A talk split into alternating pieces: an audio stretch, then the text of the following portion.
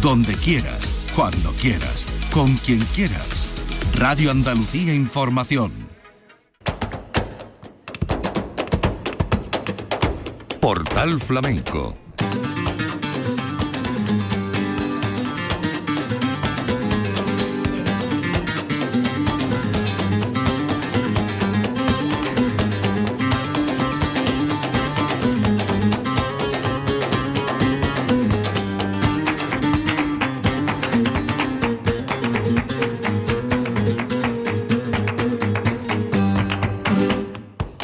Dios, señoras y señores, sean ustedes bienvenidos a este portal flamenco. La pena y el luto embargó este fin de semana el mundo hondo con la muerte de Francisco Carrasco Carrasco, Curro Malena. Curro Malena, considerado uno de los más grandes cantadores de la etapa festivalera, y uno de los grandes seguidores de las escuelas más clásicas, desde su tierra Lebrija, pasando por Mairena y por todo aquello que él plasmó en su amplia discografía y en aquellas actuaciones impagables de los festivales flamencos. Formó parte del llamado Sota, Caballo y Rey, que estaban en todos los carteles de los festivales flamencos y así se mantuvo durante décadas. Nos ha dejado Curro Malena, que había nacido en el año 45 y nos dejó este 20 de mayo de 2023 en su casa natal, en Lebrija, donde se ha declarado luto oficial y la despedida se hizo en el Teatro Bernabé, Juan Bernabé de Lebrija. Estamos preparando un especial que vamos a ofrecerles el viernes en nuestra cita con las joyas de la fonoteca y de donde eh, hemos extraído algunas de las actuaciones memorables de Curro Malena. Actuación como esta que les vamos a ofrecer a continuación con la guitarra de Pedro Bacán en el año 89 en su Caracolá, la Caracolá de Pero antes les anunciamos que hoy el programa llevará una entrevista con Rafael Ramírez que estrena en la Bienal de Flamenco de Málaga esta tarde noche eh, un espectáculo que eh, llegará al Teatro Edgar Neville. También les vamos a traer, eh, relacionado con la Bienal, la actuación o un cante de la actuación de la Divi de Rosy Navarro, que se ha alzado con el primer premio del concurso de cantes malagueños y de influencia malagueña de la Peña Juan Breva. Les vamos a ofrecer el vídeo que envió Iñaki Gabilondo a la tertulia flamenca El Pozo de las Penas con motivo de concederse el, eh, concederle la distinción cabal dentro de la semana de la primavera flamenca que lleva el nombre del recordado Manuel Herrera. Y el Pozo de las Penas que vive, eh, ha vivido también el fin de semana el luto de la pérdida de uno de los hombres eh, que fue fundamental para la puesta en marcha de la peña, eh, José Luis Castillo, que nos ha dejado este fin de semana.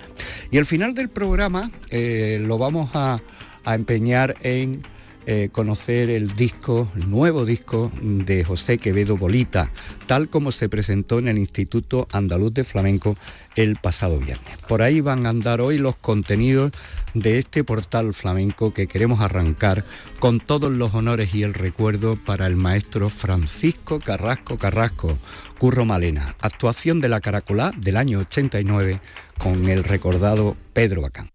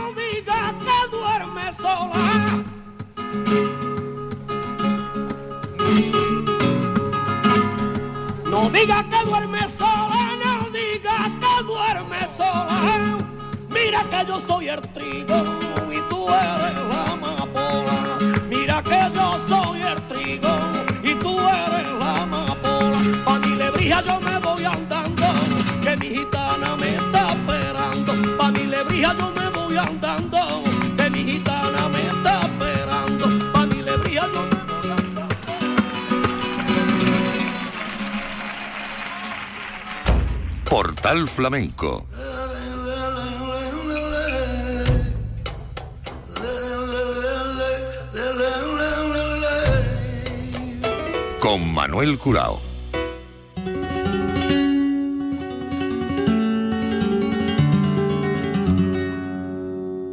Este lunes llega al Teatro Cervantes un espectáculo de baile con estreno, un estreno que pone de largo una nueva obra y una, un nuevo montaje del bailador malagueño Rafael Ramírez. No le es ajeno el Teatro Cervantes porque ya ha tenido oportunidad de estrenar en 2017 otro espectáculo y hoy en torno eh, se viste de largo en Málaga. Estamos en conversación con Rafael Ramírez. Rafael, a la paz de Dios, bienvenido. Hola Manuel, ¿qué tal? ¿Cómo estamos? Muy bien y contentos cada vez que damos noticias de, de algo nuevo para el flamenco más vivo que nunca y sobre todo en el apartado, el apartado de baile. En torno, según explicas, eh, es un tratamiento desde el punto de vista con argumentación flamenca, pero también con guiños a contemporáneo de las pieles que nos ponemos según los espacios, las compañías, eh, y por ahí gira esta obra que además lleva un elenco flamenco de primera categoría como es el cantador Miguel Ortega, Jesús Corbacho, una de las mejores guitarras que se ha especializado en el baile como la de Juan Campayo, Dani Suárez en la batería y la colaboración de la dirección escénica de David Coria y la dirección musical del propio Juan Campayo y tu coreografía. Eh, Rafa, cuéntanos, eh, yo lo he dicho ahí en dos frases, pero eh, tiene muchas más consonantes este espectáculo titulado Entorno. Exactamente, este espectáculo se centra sobre todo en, cómo nos moldea, ¿no? Como tú bien has dicho, eh, la sociedad tiene mucho que ver en, lo que somos nosotros, ¿no? Y ya entrando un poco en temas más, más, más internos, ¿no? También puede ser nuestros familiares y nuestro, nuestro entorno más cercano, ¿no? El que nos, nos influye a la hora de, ser o comportarnos. Entonces, bueno, hay que investigar un poco por esa, por esa rama y por ese, por ese tema, que me parecía bastante interesante ahondar eh, en ese sentimiento tan profundo, ¿no? Y, nada, hemos hecho un proceso de investigación bastante de un par de meses y, luego nos hemos puesto mano a la obra en el estudio con, el equipo. ¿Cuánto tiempo lleva montar una obra como esta, Rafa? Pues bueno, como he dicho, mm, meses de proceso de investigación tiene que haber, ¿no? Porque, bueno, antes de eso tiene que haber un trabajo de mesa, ¿no? Un trabajo de investigar, un trabajo de eh, plasmar en papel lo que tú sientes, ¿no? Y después del papel, que vaya a la acción, ¿no? Que vaya al estudio y vaya al espejo, que vaya a enfrentarte a ti mismo y que vaya, bueno, de lo que tú has plasmado por escrito, que llevarlo a la danza, ¿no? Que es lo que realmente mejor sabemos hacer. Eh, ¿Qué hay de flamenco y qué hay de contemporáneo en entorno? El flamenco, el 80% es flamenco. lo que se escucha es flamenco, eh, lo que se palpa, lo que se huele flamenco, pero sí que es verdad que quería hacer una fusión con, algo más actual y vanguardista, algo más contemporáneo, ¿no? Hoy día eh, uno de, los elementos fundamentales eh, del flamenco siempre lo ha sido, pero hoy día está coronando un, papel de protagonismo impresionante en el mundo de la danza y del baile, con artistas como tú, con su propia compañía, con exposiciones en vuestros espectáculos. Quiero decir esto porque eh, habéis armado ahí unos mensajes que no están exentos de, compromiso. ¿Tú cómo ves realmente ese maridaje de mensajes actuales, nuevos, filosóficos, ancestrales, llamémosle eh, como queramos, en el mundo del flamenco? ¿Qué pros y qué contras tiene tener que decir algo en un montaje hoy día de baile? Pues lo pro, por ejemplo, es que mm, hay mucha gente interesante eh, y con mucho que aportar ahora mismo en la danza. Como tú bien has dicho, estamos en pleno auge, yo creo, de nuevas propuestas, a cuál más interesante, a, cuál más eh, profunda. Entonces, bueno, mucha gente con muchas cosas que contar y eso sí es muy interesante. Menos interesante, eh, o sea, y el contra, eh, yo diría que la dificultad a la hora de exponerlo, ¿no? Yo creo que si quieres ponerlo en un sitio en condiciones, con tus recursos en condiciones, eh, es complicado. Hoy día es complicado. Ya estamos saliendo un poco del COVID y de toda esa tormenta que nos ha atacado, ¿no? Pero sigue siendo complicado, sigue siendo complicado. Somos muchos, todos queremos exponer. Lo bueno, que hay muchas propuestas y hay siempre eh, cosas interesantes. Y bueno, pues lo malo, lo que ya he dicho, ¿no? Que a veces es un poco difícil encontrar el lugar y el momento para, para estrenar o rodar, ¿no? Porque una vez se estrena, la intención es rodarlo y que llegue a la al máximo número de personas posible, ¿no? Y vamos a otra complejidad, ¿no? Eh, montar una compañía. Eh, ¿Cuáles son las dificultades más gruesas y cuáles eh, son las dificultades menos relevantes, si es que las hay, claro? Pues yo creo que lo más difícil es el tema de, de oficina, ¿no? Tenemos que ser empresarios de repente. Tú eres bailador, tú te dedicas a bailar, te dedicas a la danza, a darle forma a lo, que sientes, que lo, como he dicho antes, pero el tema empresario a nosotros muchas veces se nos escapa de las manos, ¿no? Y tenemos que contar con gente que, que, lleve esos temas que realmente es profesional en ese tipo de, de temas. Eso para mí yo creo que es lo más complicado. Y luego temas menos complicados, pero que también son de nuestro oficio, tema de iluminación, tema de sonido, tema... Es verdad que tema de vestuario, lo mejor es delegar en gente que obviamente ese es su trabajo, ¿no? Pero a uno le gusta siempre, es verdad, estar pendiente de todo, aunque esté delegando. ¿Y cómo llegas al Teatro Cervantes? ¿Con qué tipo de ayudas? ¿Cómo has entrado en, en la programación? Cuéntanos esta, esta andadura. Sí, pues nos reunimos, yo me hacía especial ilusión estrenar esto en, en mi tierra, Málaga, y en el Cervantes también me hacía especial ilusión que llegara allí. Eh, y esto llegó porque nos reunimos con, con Juan Luis, que es el que lleva el ciclo este de Flamenco Lo Serás Tú, que el espectáculo está dentro de este ciclo. Y bueno, le hacía falta, estaba a punto de cerrar el, ciclo. Y bueno, de estas veces que dices que llegas en el momento adecuado con la persona adecuada y se unen los astros y, llega, ¿no? Y así de esta manera fue como, como pudimos cerrar eso, sí. Eh, lo ideal es tener eh, vocación de que un espectáculo tenga vocación de, continuidad, ¿verdad? Porque un montaje como este eh, solamente compensas y después lo puedes girar, ¿no? ¿qué, tienes, ¿Qué tienes visto por dónde quieres tirar con el espectáculo? Pues bueno, fuera ahora mismo no hay, no hay nada porque realmente cómo funciona esto realmente es teniendo tu vídeo de promoción y, que se vea, ¿no? Que se veas. Y ese es el fin del estreno también, ¿no? Que poder tener un espacio eh, con los recursos adecuados para poder hacer eh, vídeo de promoción y coger material gráfico para luego que, sea un atractivo, ¿no? Para que, eso se, se compre, digamos pero ahora mismo no sabemos, no tenemos, tenemos solo el estreno y bueno, eh, nuestra intención es que pase por Jerez, pase por Sevilla, vaya Madrid en algunos de los festivales que, tiene Madrid también. Entonces, bueno, hay frentes abiertos, pero cerrados nada. Por lo pronto hoy la cita es a las 8 en el Teatro Cervantes con este espectáculo en torno eh, protagonizado por Rafael Ramírez. Entre entorno y toques de mi conciencia, por medio te presentas al concurso de la Unión del Cante de las Minas y ganas el desplante. ¿Cómo fue esa experiencia, Rafa?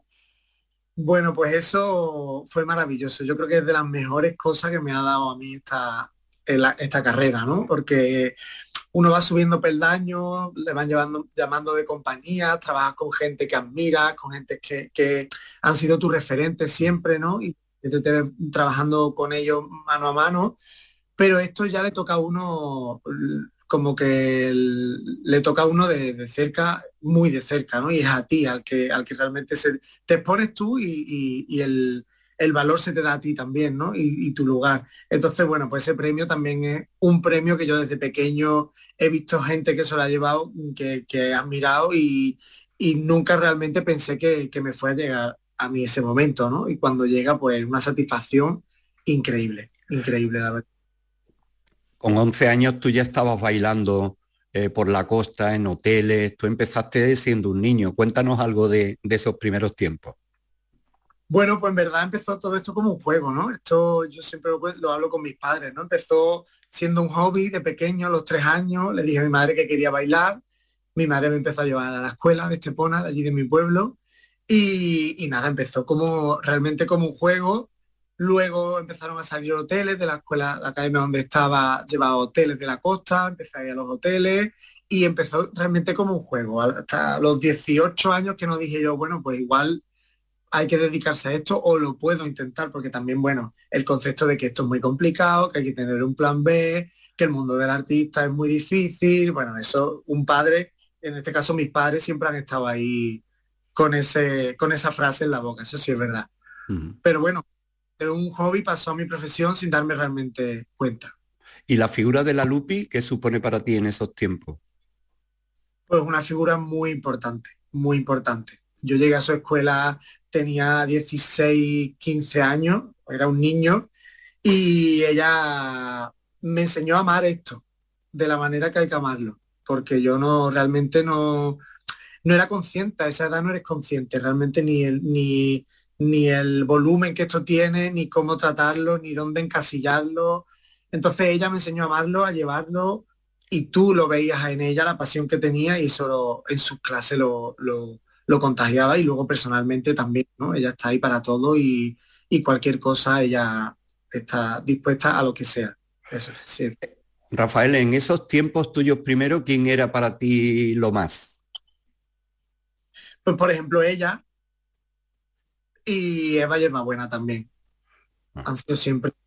Sí, sí, sí, sí. Eva buena y Rocío.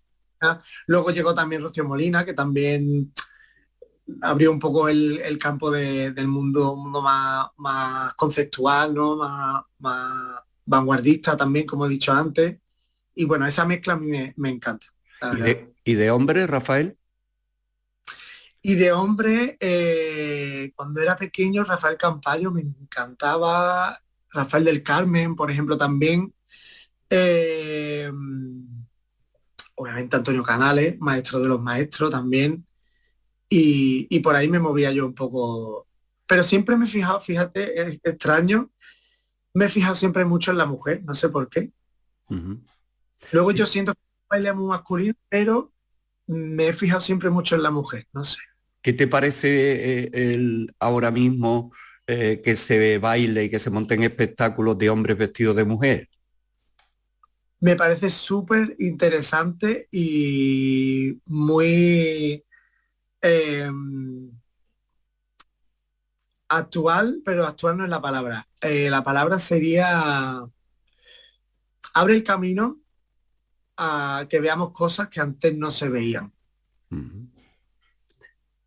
Para eso creo que hay una no la encuentro ahora mismo, pero creo que lo he explicado con una frase más o menos como creo que, es, ¿no? Abre el camino y abre una visión y abre un armario que no, que antes estaba muy cerrado y, mucha gente no, sabía que eso existía, ¿no? O que podía llevarse algo tan elegante y profesional y al mundo artístico, ¿no?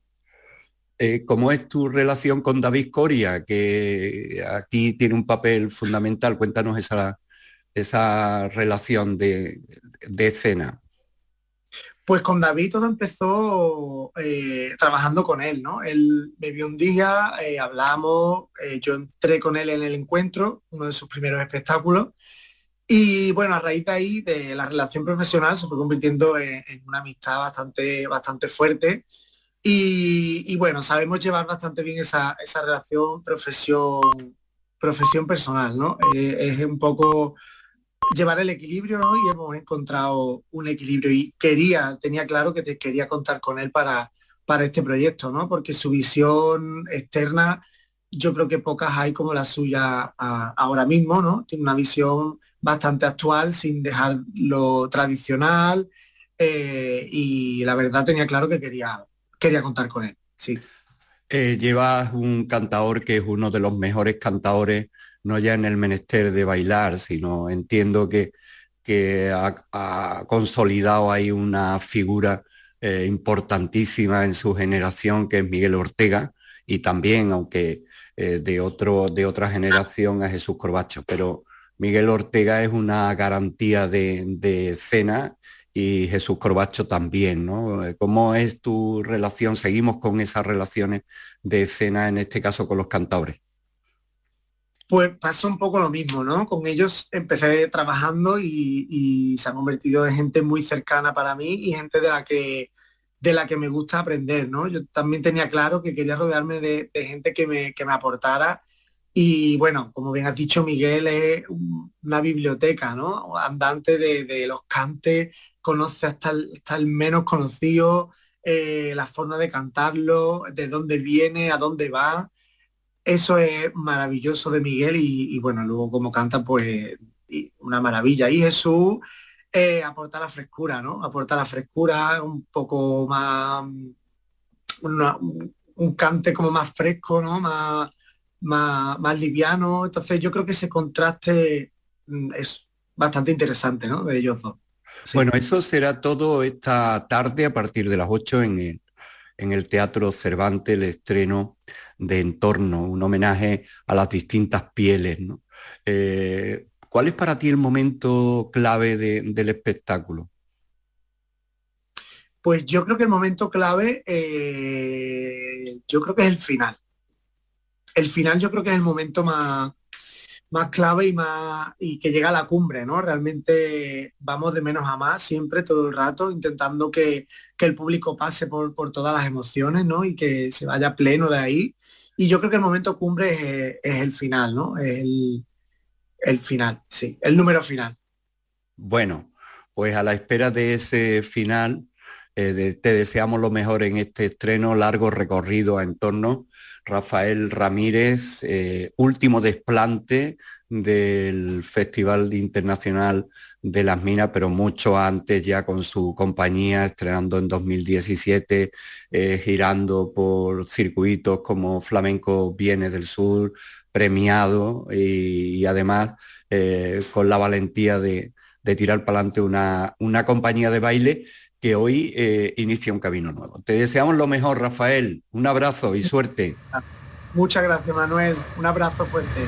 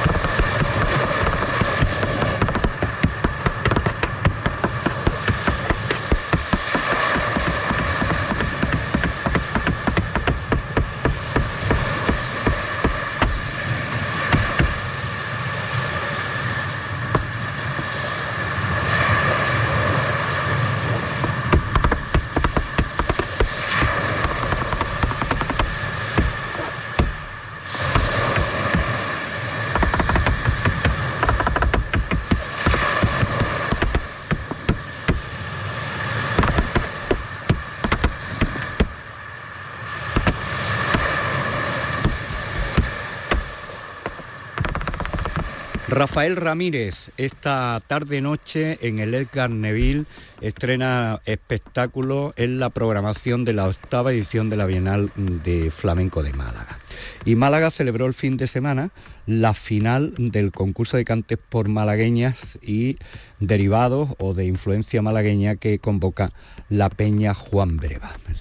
El primer premio, 12.000 euros ha recaído en Rosy Ladivi, Rosy Navarro Ladivi, una malagueña afincada en Sevilla. El segundo premio, eh, dotado con 5.000 euros y diploma, para el, vecino del Palomar, que es una pedanía de Puente Genil, Jorge Vilche. El tercer premio para Manuel Cuevas, hijo de Osuna, 3.000 euros y diploma. Y diploma.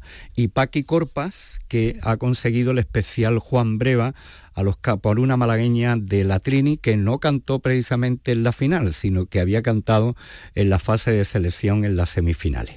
Ese es el cuadro de honor de este concurso de la Peña Juan Breva, a la que dedicaremos también, al que dedicaremos también una programación especial. Pero por lo pronto nos quedamos con estos cantes de Rosy Navarro La Divi, cantes eh, que formaban parte del elenco eh, y de los palos escogidos para esta final. Son los fandangos de Juan Breva y Javier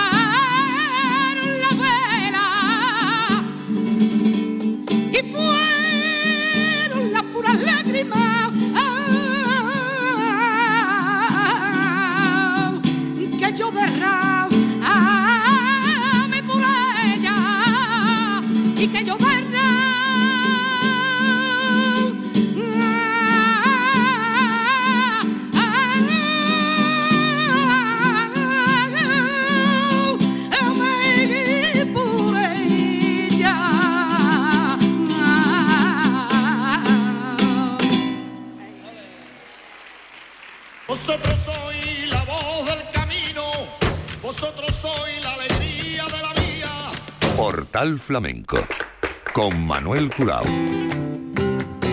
El Pozo de las Penas ha clausurado, clausuró el viernes eh, su primavera flamenca, una primavera flamenca que eh, tuvo el colofón con la distinción cabal del Pozo de las Penas que había recaído eh, en Iñaki Gabilondo, el periodista Iñaki Gabilondo. Iñaki por una serie de problemas personales y de salud no pudo acudir a recogerlo, pero sí envió un entrañable vídeo donde podemos apreciar, aparte de su maestría en la oratoria, eh, cómo se vinculó al flamenco en sus tiempos de director de Radio Sevilla de la cadena SER al principio de los años 70. Y aprovecho eh, para ofrecerles estos sonidos que, eh, ya digo, fue el vídeo que envió Iñaki Gabilondo al Pozo de las Penas. Muy buenas noches, para ciegas, para ciegos Lamento no poder estar con ustedes esta noche. Cuando recibí la invitación de la tertulia flamenca al Pozo de las Penas, tuve que declinar porque tenía un viaje ineludible. Bueno, y luego resulta que el viaje ineludible se tuvo que eludir como consecuencia de una circunstancia, es así, verdaderamente insoslayable de tipo médico. Así que no puedo estar con ustedes. Pero sí puedo agradecerles muy sinceramente este reconocimiento que además se refiere a una circunstancia que no sé si me define, pero ojalá me definiera de verdad, la de ser un hombre cabal. Lo he intentado toda mi vida. Me lleva, como digo, a un lugar lejano en el tiempo y muy hundido en lo más profundo de mi corazón. En los primeros años 70, cuando llegué procedente de San Sebastián, este vasco de San Sebastián llega como director de Radio Sevilla a una tierra que estaba batida por todos los tópicos.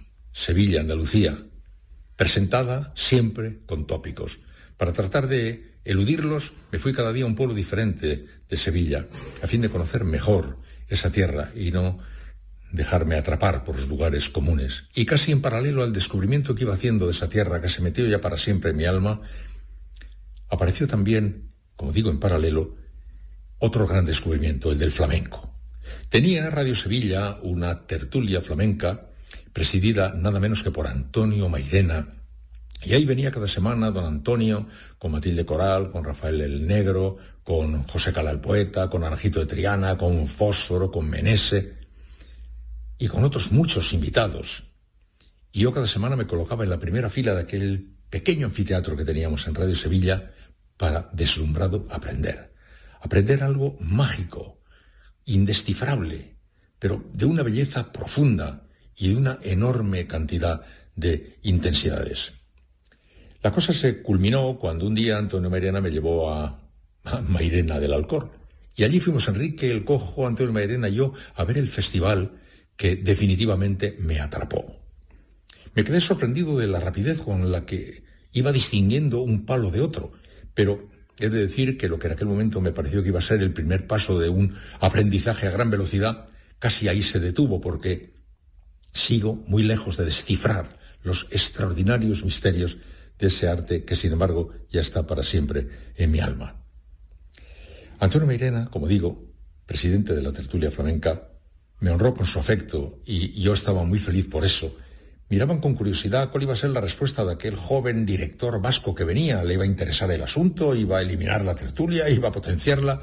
Yo estaba fascinado de que me recibieran y me aceptaran y tuve el privilegio de poder compartir algunas reuniones que muchos enamorados del flamenco a lo mejor no tuvieron oportunidad de disfrutar, compartir con esas personas reuniones, comidas, cenas, donde terminaba el cante, el baile surgiendo de una manera espontánea. Y sobre todo me permitió descubrir el momento en el que el flamenco estaba adquiriendo una verdadera presencia y reconocimiento en la nueva sociedad. Era una sociedad que estaba tratando de prepararse para el tiempo venidero, que se sabía que no podía tardar. Y el flamenco, que llevaba ya algunos años rehabilitándose, había recibido ya Antonio Mairena algún premio importante. Él me contaba cómo habían vivido hasta hacía no mucho tiempo una actitud muy extraña por parte de la sociedad, sobre todo de la sociedad más poderosa, no sabías nunca si te iban a dar mil duros o un guitarrazo en la cabeza, decía, pero de pronto aquello estaba cambiando. La sociedad empezaba a descubrir el flamenco algo de una enorme importancia y la universidad abría sus puertas. Me dijo Mairena, cuando me dieron un premio, no recuerdo qué lugar, yo lloré. Y yo le vi casi llorar un día en la Universidad de Sevilla, cuando también iba siendo eh, recibido el flamenco en un lugar donde nunca los viejos flamencos pensaron que iban a poder entrar. Soy testigo, por tanto, de ese momento, de ese momento en el que el flamenco fue siendo recibido como es debido por la sociedad, si es que lo ha sido ya, que creo que todavía le falta un poco, pero eso quedó ya, como digo, perdido para siempre en mi memoria. Es pequeña mi participación en aquella historia, solo la de un testigo, un testigo fascinado y un testigo que desde luego sintió la importancia que tenía el flamenco y creyó que era imprescindible que todos los medios, el nuestro y todos los demás, apuntalaran hasta donde fuera posible algo tan extraordinario, tan lleno de interrogantes y tan prendido al alma andaluza. El recuerdo del flamenco que estaba tratando de entender y el recuerdo de Sevilla y de Andalucía que estaba tratando de entender vienen juntas para mí. Y ahora, décadas después, Sevilla está ya en mi corazón, como decía el poeta, ahí habita mi otro yo, mi yo de enfrente, y el flamenco, junto a Sevilla y junto a Andalucía, ya forman parte de mí, de la personalidad de este vasco de San Sebastián que fue descubierto por Andalucía, que aprendió a vivir y a entender la vida en Andalucía y aprendió a acercarse a un mundo misterioso como el mundo del flamenco. Gracias Enrique, gracias a la tertulia flamenca, gracias a los Palacios Villafranca y lamento, como digo, no poder estar con ustedes. Muy buenas noches y un fuerte abrazo.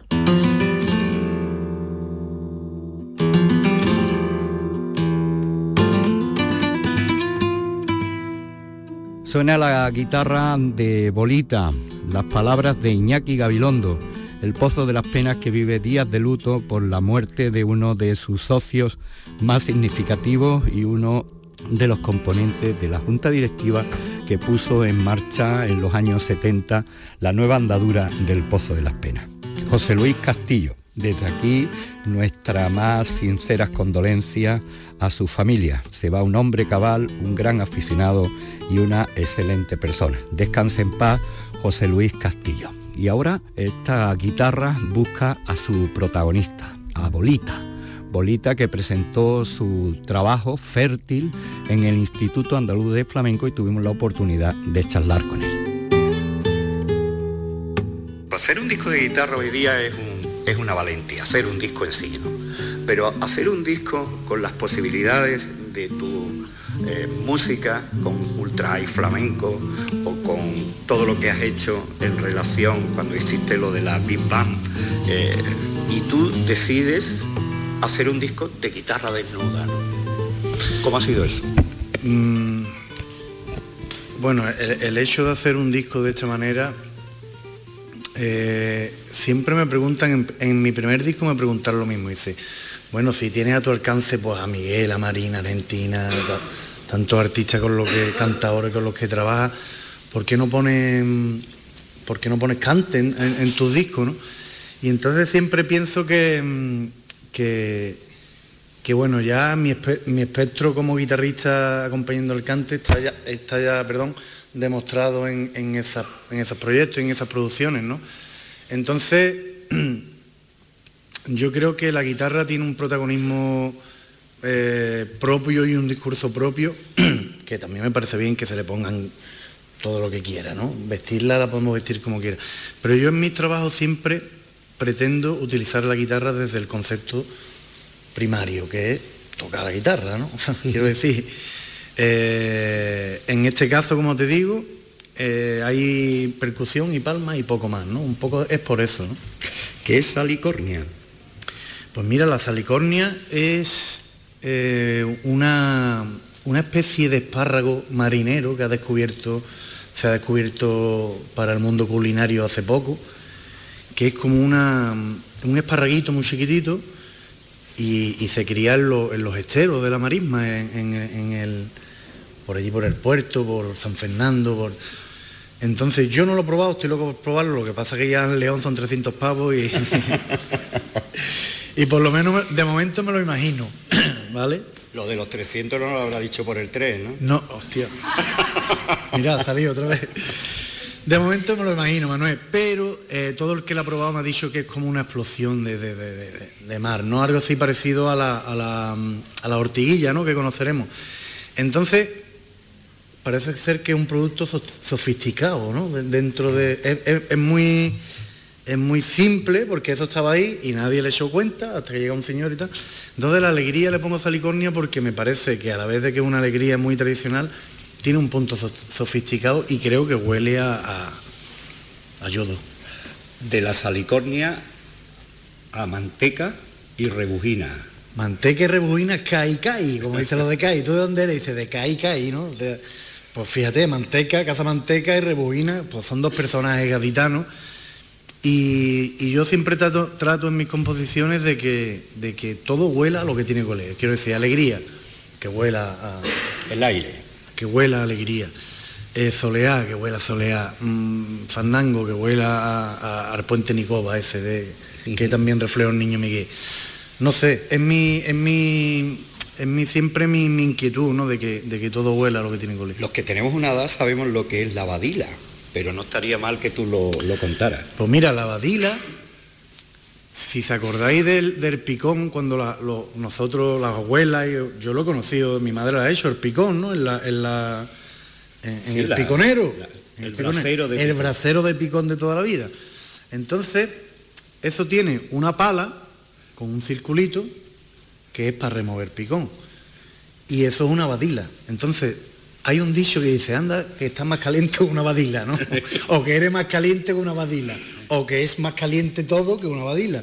Entonces, la bulería para mí tiene mucho de calor, de caliente, ¿no?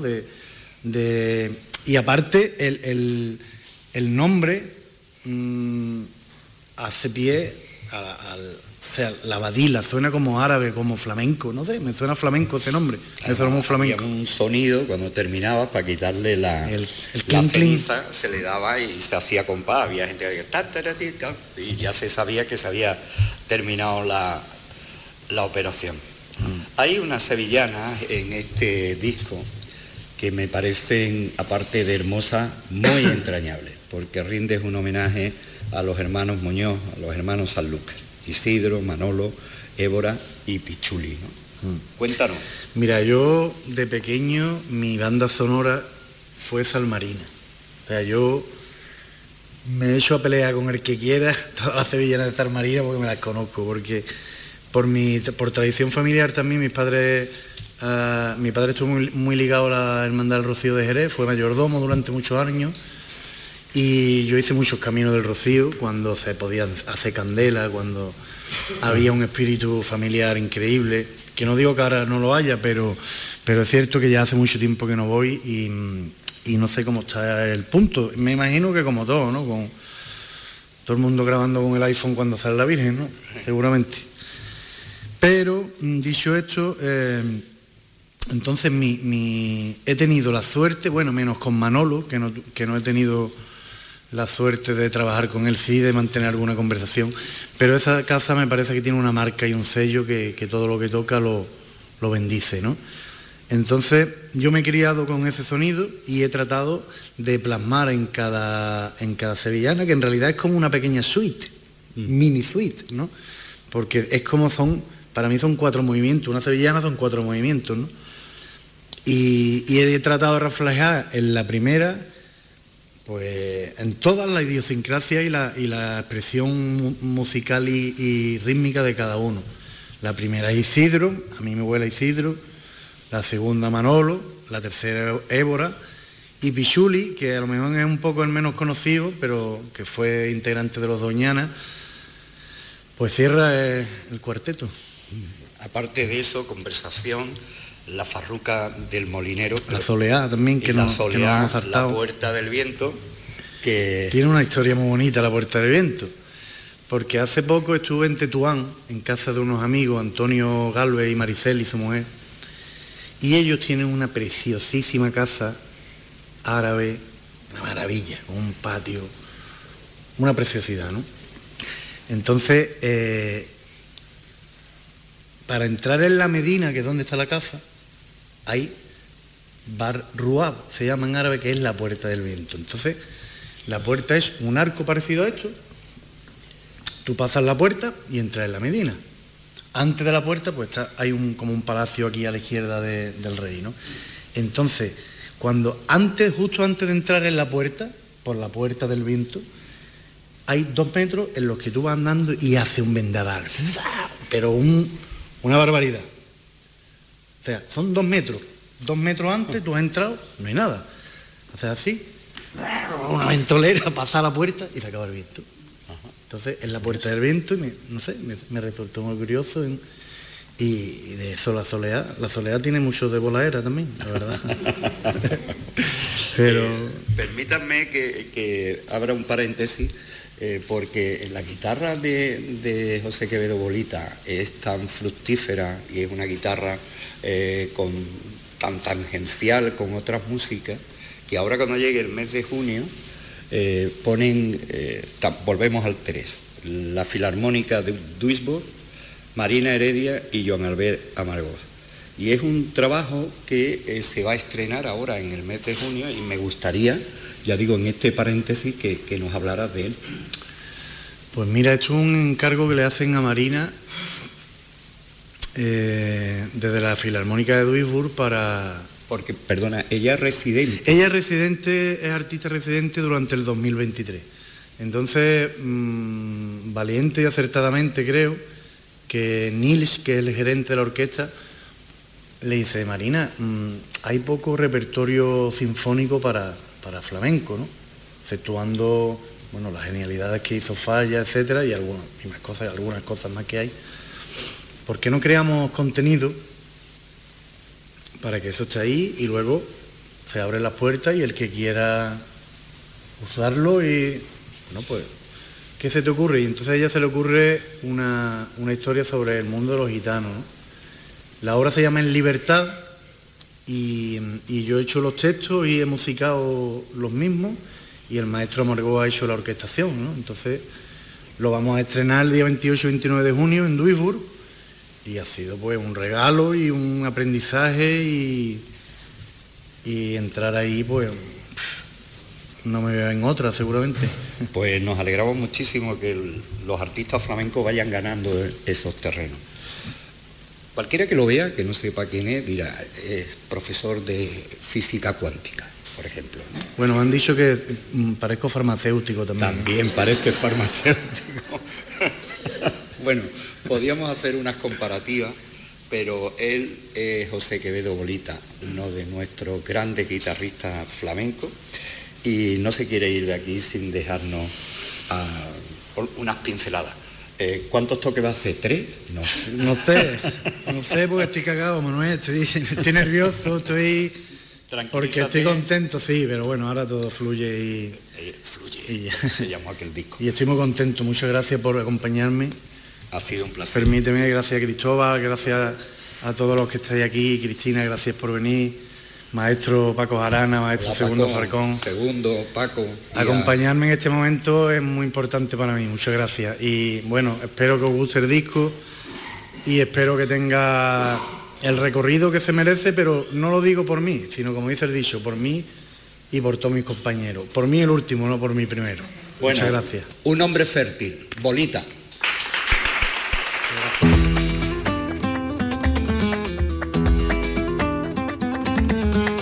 Con estos sonidos de la guitarra de José Quevedo Bolita, vamos a despedir nuestro portal Flamenco